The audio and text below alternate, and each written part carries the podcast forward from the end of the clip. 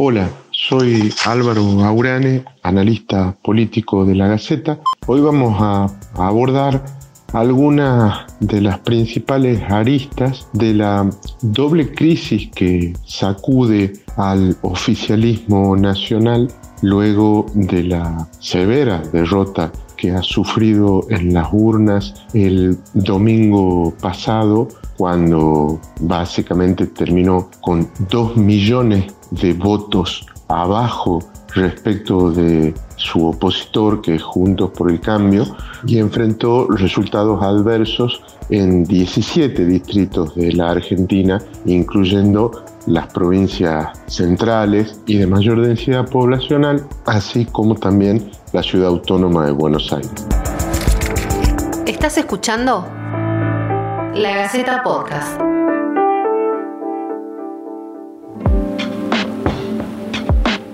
Es una doble crisis porque, por un lado, la crisis opera en el terreno político, ¿no? Eh, el gobierno, como acabamos de decir, perdió eh, realmente a, niveles catastróficos, ¿no? Eh, probablemente es la peor elección que hace el peronismo estando en el poder desde 1946 para aquí. Y ha sido tal la paliza que el presidente, si admitiéramos una metáfora boxística, aparentemente ha quedado noqueado y sin capacidad de reacción. Entonces, estamos acercándonos ya al fin de esta semana nefasta en términos electorales para el gobierno nacional y el presidente no ha concretado absolutamente ningún cambio en su gabinete, lo cual determina una de dos lecturas posibles. O los responsables son los colaboradores del presidente o el responsable es el presidente. En política o se está en la mesa tomando decisiones o se está en el menú. Lo curioso y preocupante es que esta es la segunda crisis de gabinete que enfrenta el presidente de la nación en menos de dos años y que curiosamente ha reaccionado en la anterior crisis de gabinete y en esta no. Pero la anterior crisis de gabinete había sido desatada por una carta de la vicepresidenta Cristina Fernández de Kirchner. En esa carta, recordada, misiva de la expresidenta, ella dijo, hay funcionarios que no funcionan. El resultado fue que salieron eyectadas la ministra de Justicia y la ministra de eh, Hábitat Territorial y Vivienda.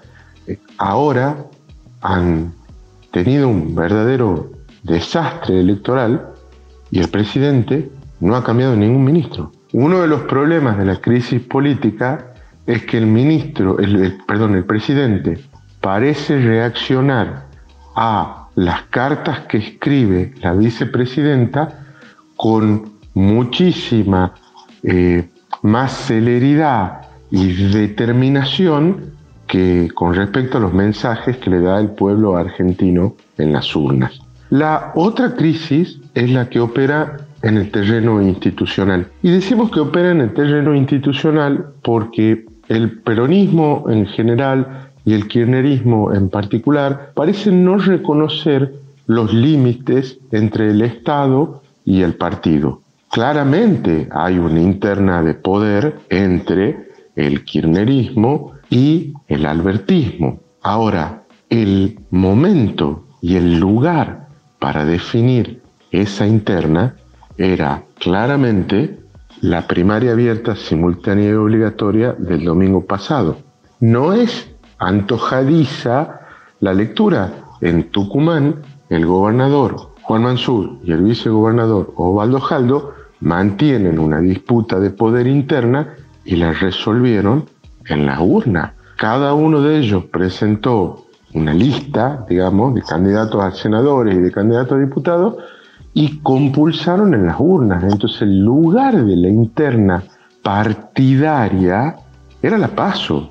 Ahora, el kirchnerismo y el albertismo resolvieron que no lo iban a resolver en la paso y fueron en los principales distritos con listas únicas. Solamente en cinco distritos de la Argentina, Tucumán incluido, el Frente de Todos presentó más de una lista.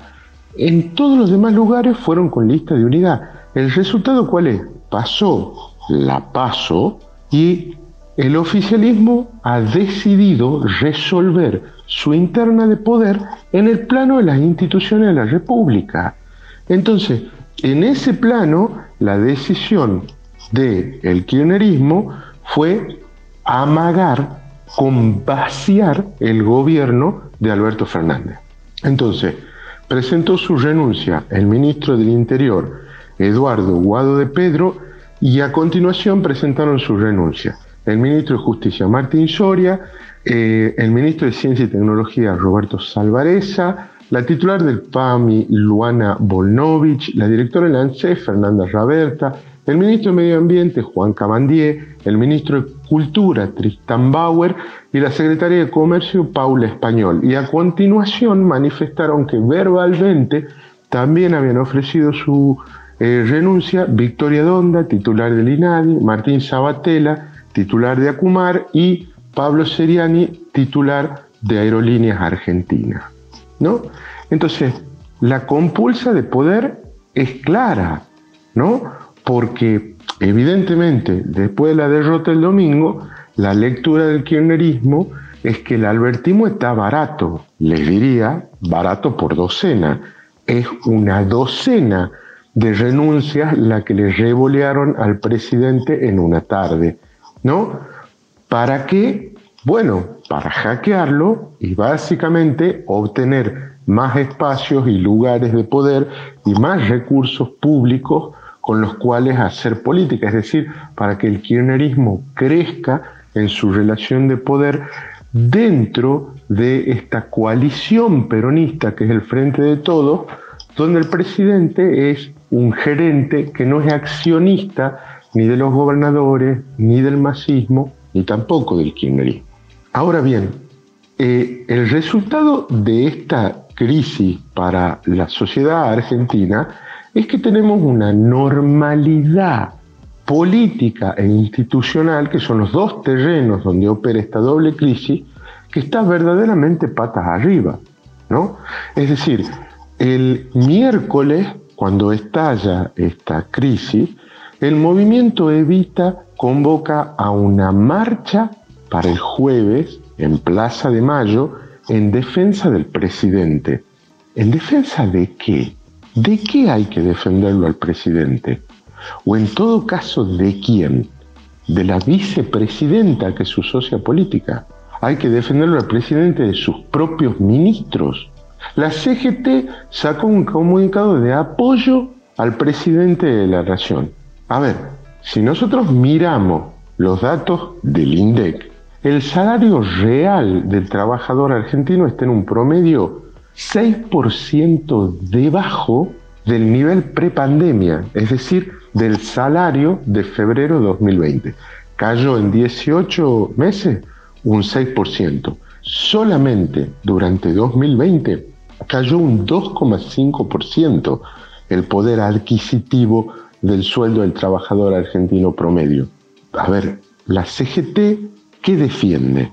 ¿A los trabajadores o defiende a un presidente al que los trabajadores le han dado la espalda en las urnas. El kirchnerismo amaga con renuncias que son aprietes. Cualquier renuncia que no es indeclinable, más que una renuncia, es una amenaza. Y lo hace como si no tuviera arte ni parte en la derrota del domingo. O sea, ¿por qué amaga con irse el kirchnerismo? Porque ellos recomendaban gobernar de una manera y el presidente gobernaba de otra, a su vez el gobierno, la, la Casa Rosada, reaccionó dando a conocer una serie de presuntos apoyos que llegaban de los gobernadores y de los intendentes. Bueno, no llegaron apoyos de todos los gobernadores.